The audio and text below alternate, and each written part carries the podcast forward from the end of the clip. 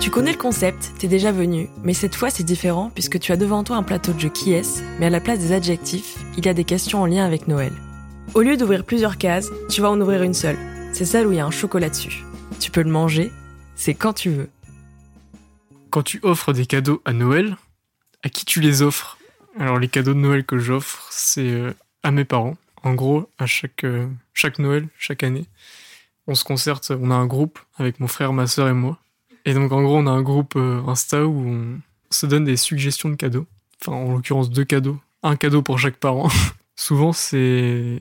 On opte pour des Lego parce que je, trouve que ça met tout le monde d'accord en fait. Que tu passes un bon moment à, construire ton Lego, que ça te rend heureux et que à la fin, tu as un résultat euh, satisfaisant. Donc, euh, alors par exemple, mon cliché un peu pour mon père, on a offert l'année dernière une voiture en Lego avec un petit personnage qu'on peut mettre à l'intérieur.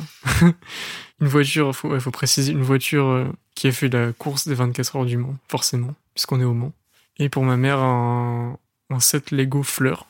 Qui, je trouve, qui, voilà, c'est, ça, parce que, parce que d'après ce que j'ai entendu, les, les femmes aiment les fleurs et qu'elles elles aiment beaucoup le rose. Et donc on a, on a opté pour un, un set euh, tournesol et tulipe en Lego fleurs et je trouve ça très joli. Moi-même, j'ai envie de, d'en acheter une centaine de sets comme ça. Voilà.